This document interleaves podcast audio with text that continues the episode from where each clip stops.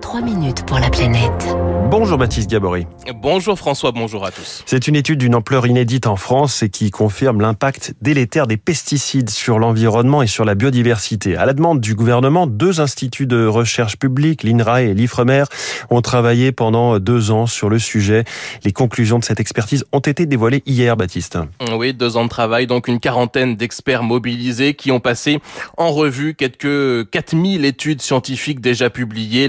L'expertise avait été euh, commandé par les ministères de la transition écologique, de l'agriculture et de la recherche. Résultat, la contamination par les produits phytosanitaires est très claire et elle touche tous les milieux. Wilfried Sanchez est écotoxicologue, directeur euh, scientifique adjoint à l'IFREMER. La contamination, elle est majoritairement retrouvée à proximité des lieux d'utilisation, c'est-à-dire dans les zones agricoles. Et ensuite, au gré des rivières, cette contamination va se diffuser euh, jusqu'à l'océan et donc contaminer euh, l'ensemble des milieux. Il y a des travaux qui ont montré que, que certaines substances qui sont maintenant interdites étaient retrouvées jusqu'à moins 3000 mètres de profondeur dans les grands fonds marins, dans les sédiments, euh, mais également dans les organismes qui vivent dans ces milieux.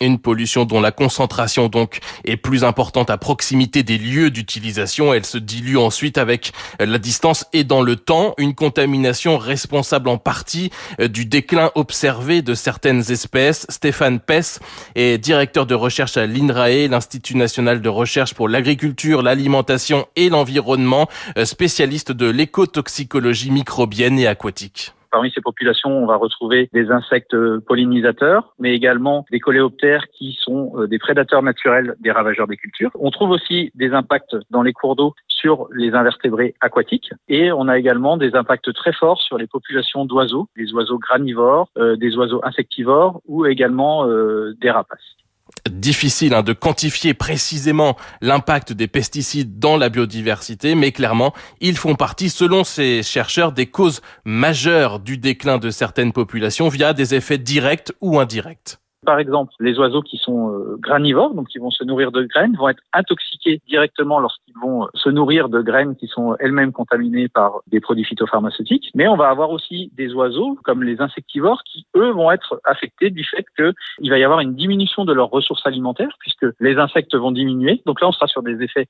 indirects qui vont avoir des conséquences à plus long terme sont assez claires pour la biodiversité terrestre et pour la biodiversité aquatique d'eau douce. Elles sont en revanche euh, quasiment inexistantes pour la biodiversité marine. Cette contamination agit directement également sur ce que l'on appelle les services écosystémiques. Oui, c'est-à-dire sur les services rendus par la nature. Hein, c'est un point euh, important de cette étude. D'un côté, la production végétale est positivement impactée. C'est pour ça que ces produits euh, sont utilisés. Mais de l'autre, deux services écosystémiques importants, eux, sont négativement impactés. La pollinisation et la lutte naturelle contre les ravageurs. Wilfried Sanchez de l'Ifremer la pollinisation euh, pâtit du déclin des pollinisateurs et des insectes, et puis la lutte contre les ravageurs va pâtir de la, disparition d'un certain nombre de prédateurs euh, naturels. Euh, on pourrait citer par exemple les, oiseaux. Et à un moment donné, si ces services ne sont plus rendus, alors les produits phytopharmaceutiques seuls ne suffiront pas à maintenir la production végétale.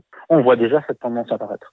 Les chercheurs avancent plusieurs leviers pour réduire l'impact de l'utilisation de ces pesticides en agissant notamment sur les paysages avec la création euh, de bandes enherbées, de haies ou encore de mares pour limiter les transferts dans l'environnement et pour servir de zone refuge. Il faut accélérer sur ces solutions.